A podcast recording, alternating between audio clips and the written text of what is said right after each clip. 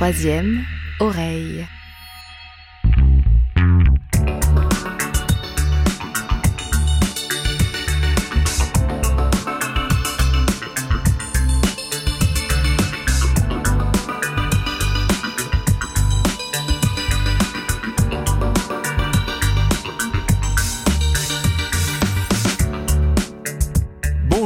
Bienvenue dans ce second épisode de Autonome. Je suis Julien Rochard et ce podcast vous est présenté par Troisième Oreille.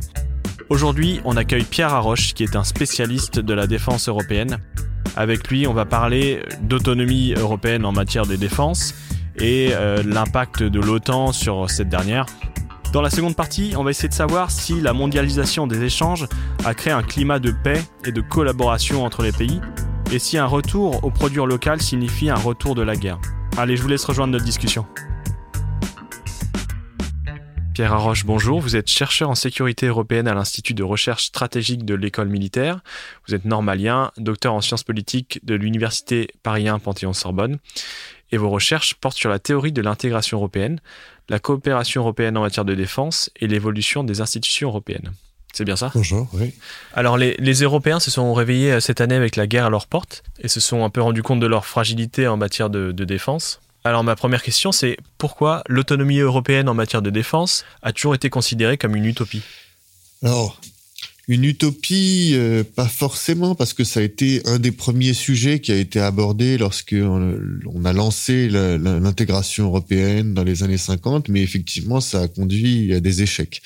Une des premières initiatives, c'était la communauté européenne de défense qui a été proposée par la France en 1950, mais qui n'a jamais été ratifiée.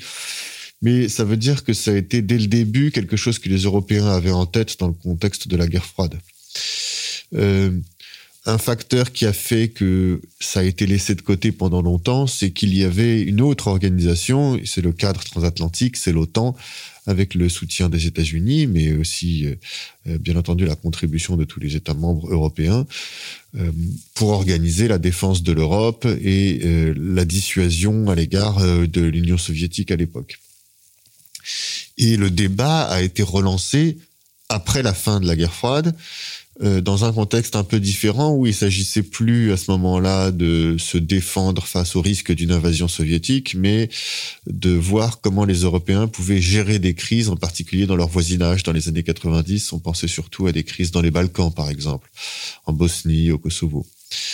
Et c'est à ce moment-là qu'a refait surface l'idée d'une politique de sécurité et de défense commune des Européens, avec déjà cette idée d'autonomie, c'est-à-dire euh, c'est quelque chose que les Français voulaient voir euh, mettre en avant, c'est-à-dire la capacité des Européens à agir éventuellement seuls si nécessaire et sans avoir nécessairement le soutien des États-Unis à travers l'OTAN.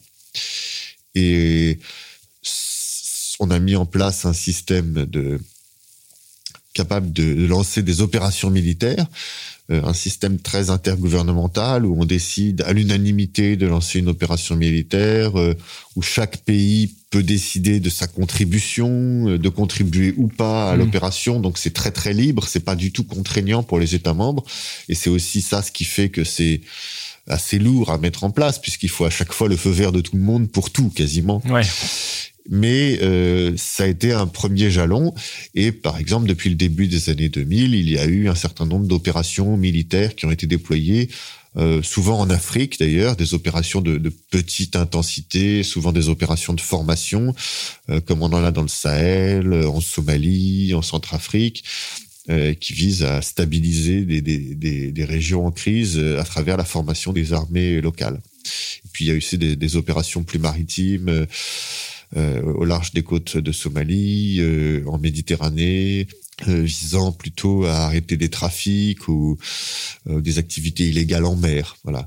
Donc ça, c'est les opérations de l'Union européenne, les opérations militaires.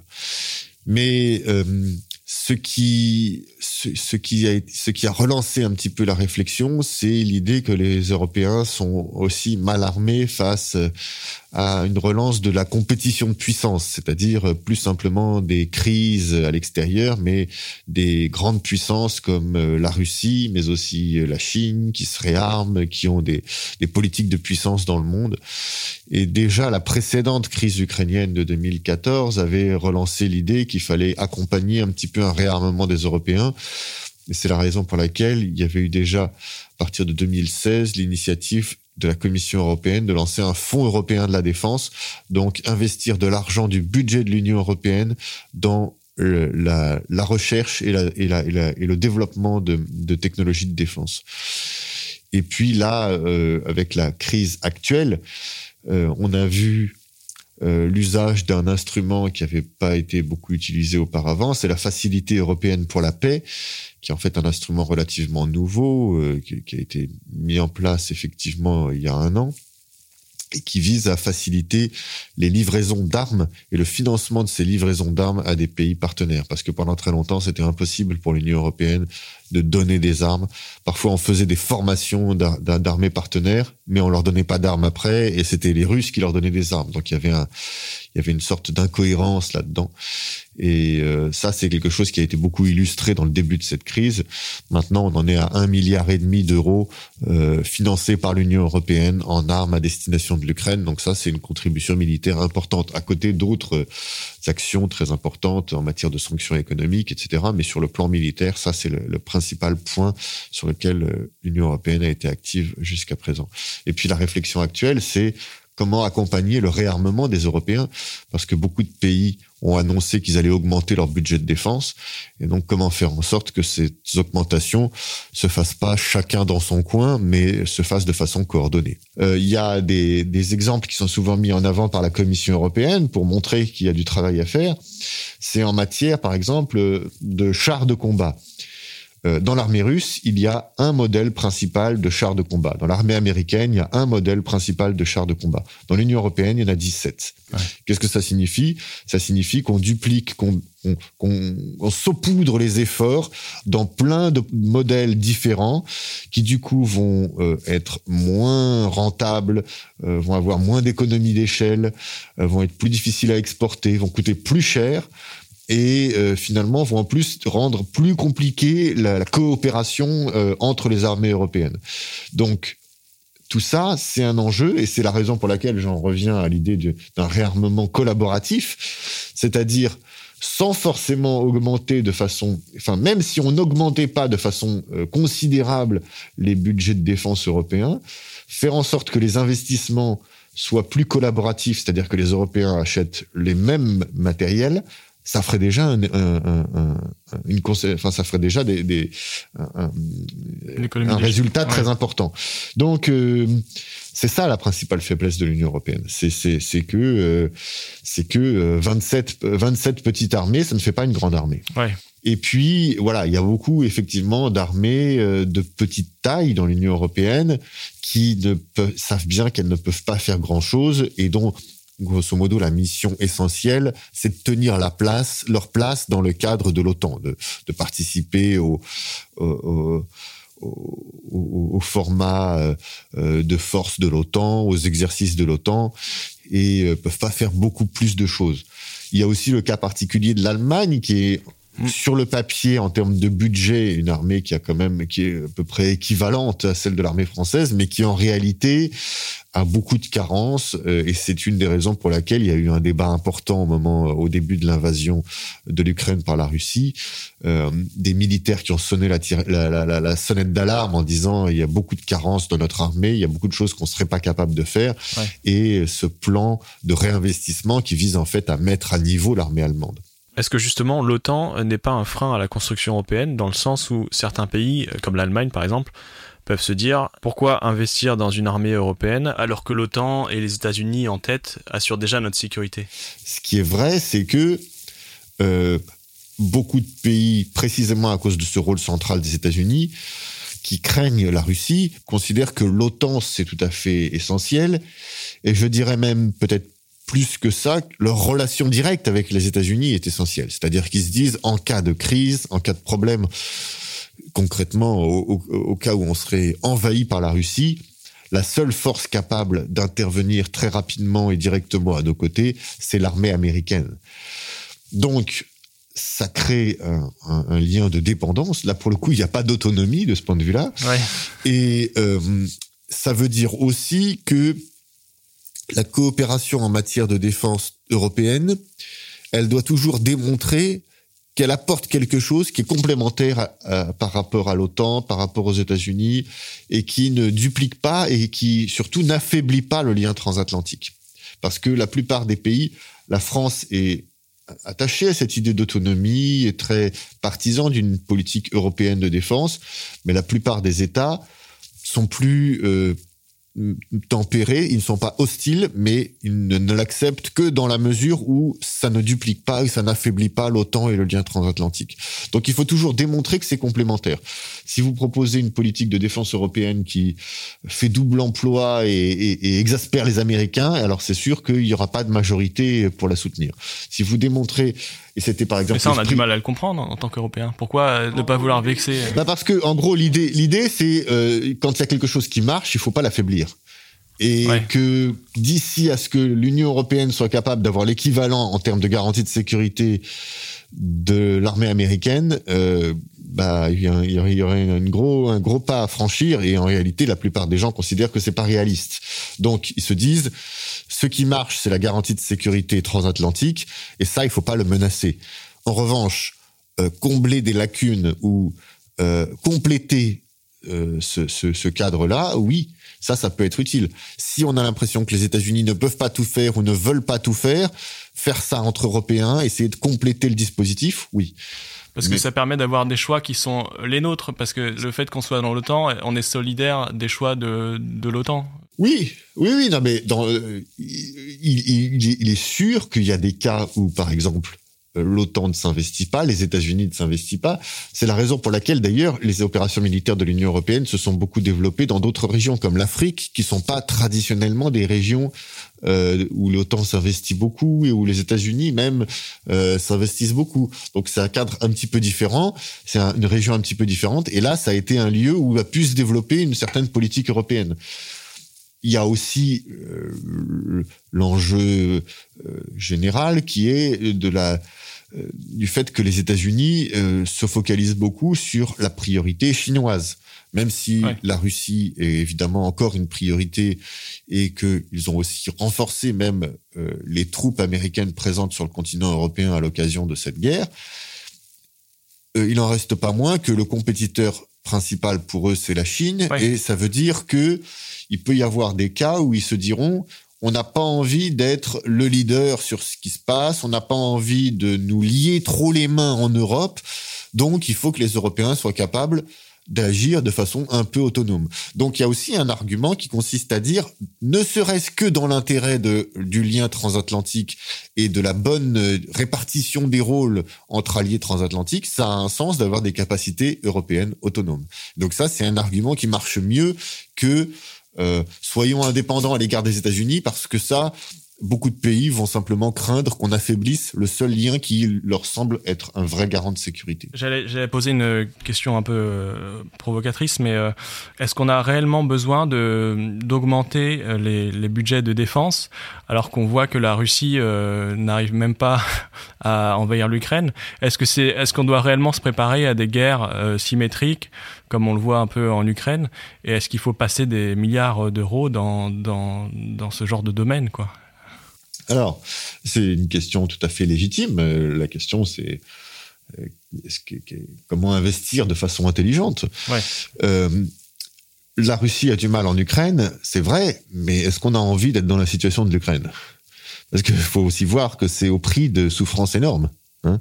Alors certes, l'Ukraine euh, résiste, mais l'Ukraine est un pays en ruine et un pays qui souffre et avec des milliers de morts. Bon, donc c'est aussi c'est pas une situation euh, dans laquelle un pays, euh, tous les pays d'Europe ont envie de se trouver facilement. Donc oui, l'Ukraine résiste et courageusement, mais si on peut dissuader ce genre d'attaque et montrer en amont que de toute façon ça ne sert à rien d'essayer, c'est encore mieux. C'est plus là où, là où ça joue quoi. Alors il y a ça, et puis il y a aussi un élément politique, c'est-à-dire que euh, en amont de l'invasion de, de, de, de l'Ukraine par la Russie, il y a eu tout un débat euh, où les Russes ont discuté un peu avec les Américains sur euh, l'extension de l'OTAN, etc. Et on s'est rendu compte que, en fait, pour eux, le seul interlocuteur crédible, c'était les États-Unis. Pourquoi? Parce que les États-Unis, c'est une puissance militaire. Hmm. Et que pour eux, les Européens, c'était pas des interlocuteurs très importants.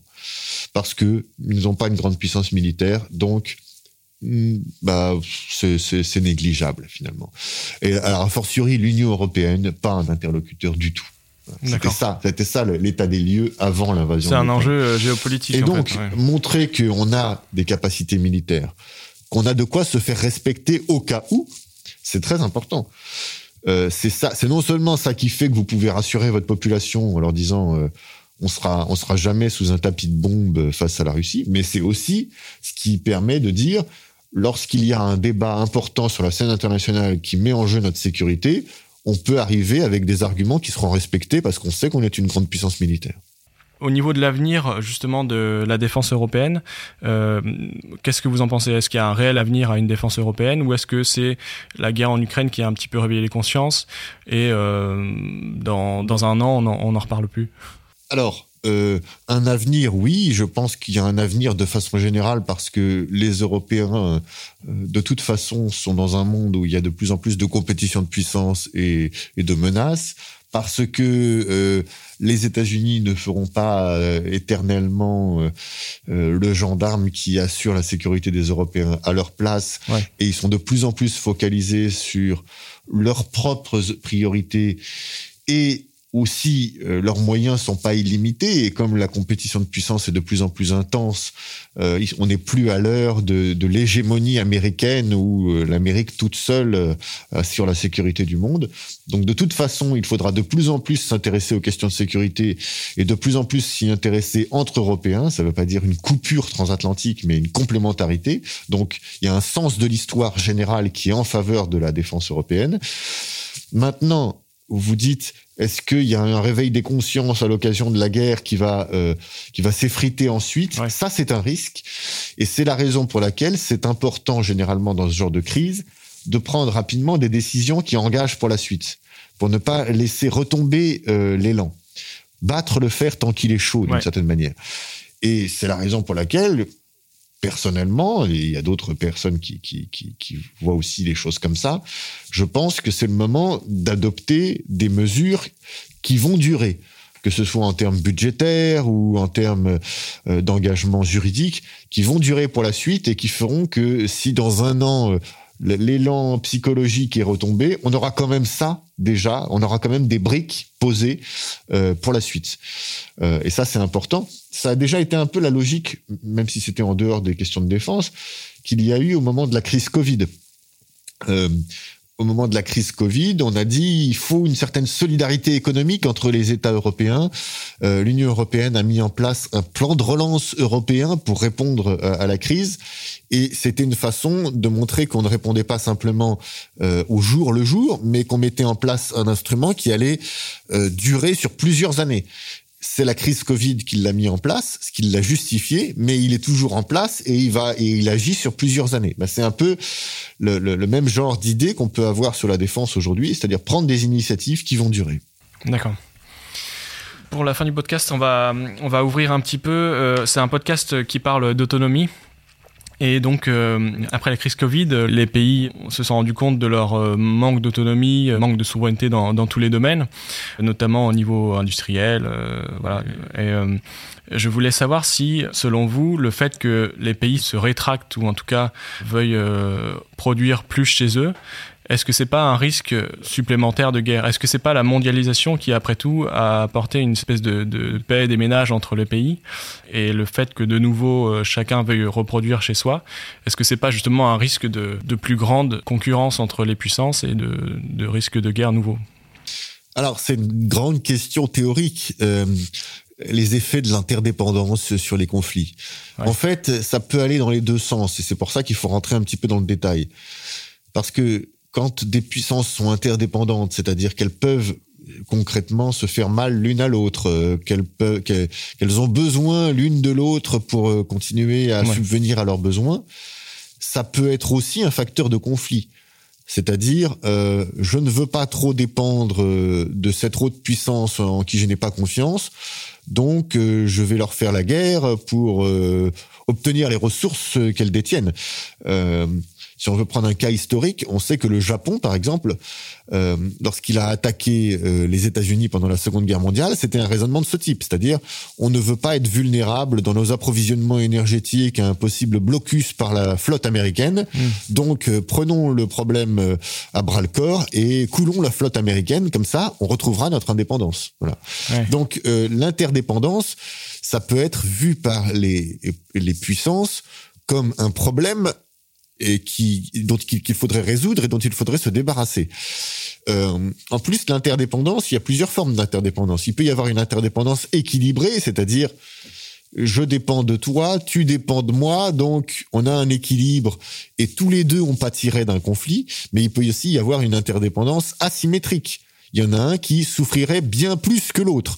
Et dans ce cas-là, le fait qu'il y en a un qui souffrirait bien plus que l'autre en cas de rupture, ça lui donne un levier, ça lui donne une, une puissance sur l'autre, en disant bah moi je je souffrirais pas trop en, cas de d'interruption de nos échanges commerciaux. En revanche, toi tu serais à genoux. Donc d'une certaine manière paye-moi la différence. Euh, euh, Ouais. Fais des c'est à toi de faire des concessions. Voilà. Donc euh, il y a ça. Et à l'inverse, euh, on peut considérer que des pays qui ne sont pas très euh, dépendants les uns des autres, euh, d'une certaine manière, ça, sépare leurs intérêts et que finalement, ça leur permet de, se recentrer chacun sur son mode de vie, euh, sa sphère, etc. Donc, les, effets de l'interdépendance sont, sont pas très clairs. Moi, j'aurais tendance à dire que les situations les plus favorables à la paix dans le monde, c'est soit des, situations dans lesquelles il n'y a pas de problème euh, d'interdépendance et donc du coup chacun vit dans son côté de façon pacifique, soit des, des cas où on a une interdépendance mais assez équilibrée pour que chacun considère qu'il a intérêt à maintenir le statu quo. Euh, des, les, les, les cas qui sont les plus favorables au conflit, ce sont les cas où il y a de l'interdépendance, mais où certains la voient comme une vulnérabilité forte qui les met à la merci d'autres puissances. Et là, ils voudront essayer de s'en débarrasser. Et ça, ça peut donner lieu à des conflits, ça peut justifier des conflits. Donc c'est plutôt le contraire qui se passe, c'est-à-dire que c'est plus on est autonome, moins il y a de risque en fait de, de guerre. Bah là, pas forcément, parce que les guerres n'ont pas forcément, ne s'appuient pas nécessairement sur des problèmes de, de, de dépendance économique. Euh, Ce qui peut être intéressant, c'est de comparer la guerre froide entre les États-Unis et l'Union soviétique, et puis euh, la compétition de puissance actuelle. Les États-Unis et l'Union soviétique étaient pas du tout interdépendants d'un point de vue économique. Ouais. Euh, ils faisaient pas de commerce entre eux. C'était deux systèmes économiques complètement différents, fermés l'un sur l'autre. Mais il y avait quand même une guerre froide. Et il y avait quand même des guerres, finalement des guerres indirectes hein, entre les deux. Donc, euh, euh, et puis des relations très conflictuelles et très tendues euh, d'un point de vue nucléaire, etc. Donc, euh, mais ça passait essen- essentiellement à travers le biais militaire parce que l'arme économique était pas très importante entre eux, puisque de toute façon, ils n'étaient pas interdépendants. La particularité de la compétition actuelle, c'est qu'on a, en particulier dans la bipolarité États-Unis-Chine, une sorte de nouvelle guerre froide, mais en plus, ces acteurs sont très interdépendants d'un Ouais. point de vue économique, financier, etc. C'est pas moins sûr ou plus sûr, mais ça veut dire que la palette des armes est différente et que, du coup, les instruments économiques deviennent des armes. Hmm. Et on l'a vu à l'époque de Trump, la guerre économique entre les États-Unis et la Chine, ça a été un élément très important. Euh, savoir qui va avoir le lead d'un point de vue technologique. Est-ce qu'on est dépendant des technologies chinoises? Est-ce qu'on est dépendant des matières premières chinoises? Est-ce que la Chine souffre si on l'empêche d'accéder à certaines technologies, si on empêche euh, Huawei euh, d'accéder au système d'exploitation Android, etc. Ouais, c'est des Donc, nouvelles armes en fait. et des- voilà. ouais. Et donc, ça devient, euh, euh, c'est pas forcément plus de guerre ou moins de guerre, mais c'est la guerre autrement. C'est-à-dire que l'économie devient un champ de bataille. Et évidemment, on le voit tout à fait aujourd'hui avec la Russie. C'est pas l'économie forcément qui était le point de départ de ce conflit. En revanche, dès que ce conflit a démarré, tout le monde a commencé à regarder ses vulnérabilités économiques, etc. Ouais. Euh, est-ce qu'on est dépendant de la Russie d'un point de vue énergétique? Est-ce que la, est-ce que la Russie elle-même est dépendante du marché européen? Euh, Est-ce Hmm. que la Russie est dépendante financièrement de l'accès aux marchés financiers internationaux? C'est la guerre du 21e siècle, c'est une guerre sans armes en fait. C'est la guerre, c'est la guerre géoéconomique. Ça ne veut pas dire que ça remplace la guerre au sens militaire, mais ça devient un autre champ de bataille qui interagit avec le premier, parce que la guerre militaire, il faut aussi la financer, et donc finalement les, les, deux se rejoignent. Mais c'est, c'est voilà, les, les, ces deux champs de bataille reconnectés l'un à l'autre. Et aujourd'hui, si on veut refaire le lien avec l'Union européenne, ce qui est intéressant, c'est qu'autant l'Union européenne n'est pas un acteur historiquement très fort dans le domaine militaire parce qu'on a longtemps laissé ça à l'OTAN, autant d'un point de vue économique, c'est un acteur important à qui on a donné beaucoup de pouvoir et de compétences en matière économique, en matière euh, de régulation du marché intérieur, en matière de commerce, de contrôle des investissements, etc. Et donc tout un tas d'instruments qui ont été donnés au départ, par exemple à la Commission européenne, uniquement pour réguler le marché intérieur, pour faire de la politique économique traditionnelle, se révèlent aujourd'hui aussi des armes qui peuvent être utiles dans la compétition de puissance mondiale. Et on voit la Commission européenne qui devient un acteur stratégique, pas tellement parce qu'on lui donne aujourd'hui des nouvelles compétences ou des nouveaux pouvoirs, mais simplement parce que ce qui étaient ses, pouvoirs existants deviennent plus stratégiques. Euh, et ça, c'est quelque chose qu'a pris à bras le corps la commission actuelle, la commission van der Leyen, en parlant de commission géopolitique euh, dès le début de son mandat. Et c'était une façon de dire, on va faire de la politique économique en pensant aussi à la compétition de puissance. Et donc, lorsque euh, on parle de technologie, on prend en compte la sécurité des réseaux 5G, par exemple, et les implications que ça a pour la sécurité nationale des États membres.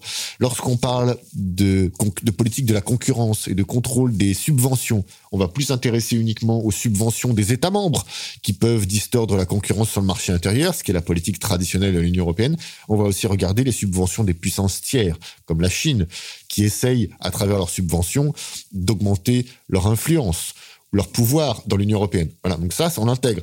Euh, aussi, l'Union européenne a, fait des propositions euh, pour euh, résister mieux aux sanctions extérieures, les instruments contre la coercition extérieure. Mm. penser aussi son aide au développement à l'extérieur comme un instrument géopolitique qui peut se poser en concurrence des politiques de soutien organisées par la Russie ou par la Chine. Voilà. Donc penser tout un tas d'instruments économiques aussi dans une perspective géopolitique. L'autonomie, ça devient un instrument en fait géopolitique euh, de protection en fait. Alors voilà, c'est-à-dire que là, la notion d'autonomie, ça devient euh, oui, on est. Alors, c'est pour ça que le, le, concept mis en avant par la Commission européenne, c'est l'autonomie stratégique ouverte. Alors qu'est-ce que ça veut dire? C'est une façon d'exprimer cet équilibre. C'est-à-dire oui, on veut être ouvert sur le monde.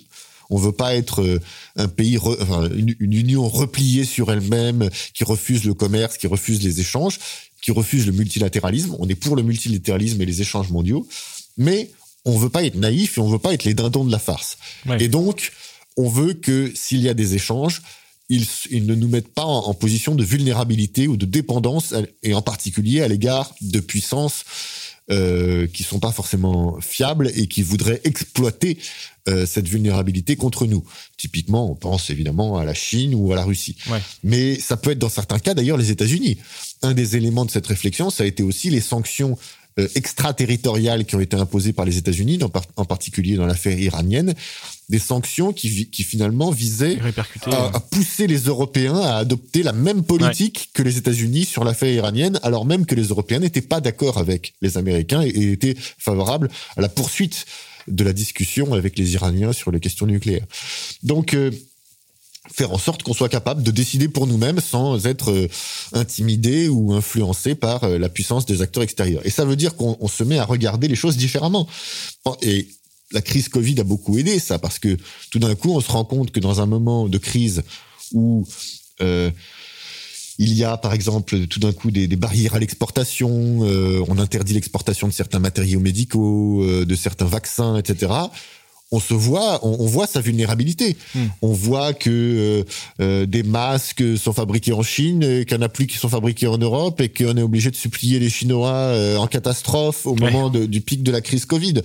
On voit que lorsqu'il y a lorsqu'un confinement est mis en place dans certaines régions chinoises, tout d'un coup, des pans entiers de l'industrie européenne ne sont plus approvisionnés parce qu'ils sont très dépendants des sources d'approvisionnement en Chine. voilà. Et donc, la Commission européenne a fait aussi un travail pour répertorier les, tous les secteurs dans lesquels on est très dépendant de l'extérieur et en particulier quand on est très dépendant de une puissance ou deux puissances extérieures. Pour essayer, ça peut être comment est-ce qu'on retrouve son autonomie? Ça peut être par plein de moyens différents. Il n'y a pas uniquement la décision de reproduire sur son sol. Ça peut être aussi simplement parfois de euh, trouver des, des, fournisseurs alternatifs, de diversifier ses fournisseurs, comme ça, quand il y en a un qui pose problème, on en trouve d'autres. Ouais, d'accord.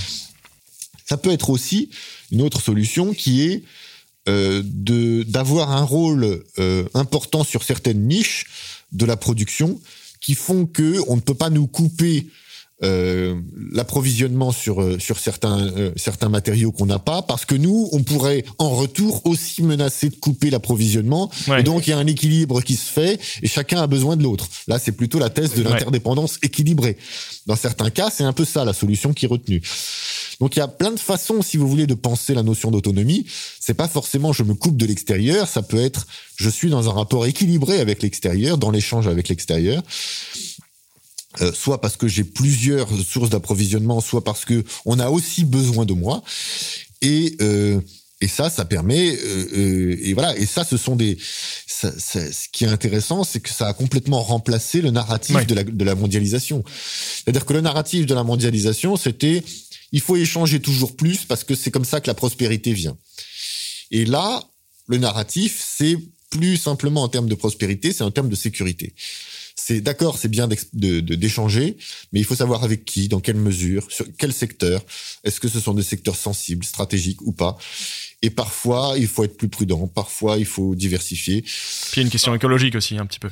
Alors il y a, aussi ça. Hein. Parfois ça, ça rentre en interaction euh, avec ça, euh, effectivement, parce que ça c'est aussi c'est un, objectif que met en avant euh, l'Union européenne, le, Green Deal, hein, donc l'adaptation l'adaptation climatique de, l'Union européenne. quand on parle d'autonomie énergétique, mmh. les deux peuvent rentrer en interaction, parfois même en concurrence, parce que on le voit en Allemagne. Parfois, dans, pour des raisons euh, environnementales, on décide de sortir du nucléaire, de sortir du charbon, et finalement le choix a été quasiment fait d'augmenter l'usage du gaz pendant un premier temps. Mais si on augmente l'usage du gaz et que ça nous rend plus dépendants du gaz russe, c'est un problème. Alors évidemment, une solution sur laquelle tout le monde pourrait s'entendre, c'est les énergies renouvelables. Mais est-ce qu'on est capable de, de, de, de, devenir indépendant du gaz russe par des énergies renouvelables? Mmh. immédiatement Non.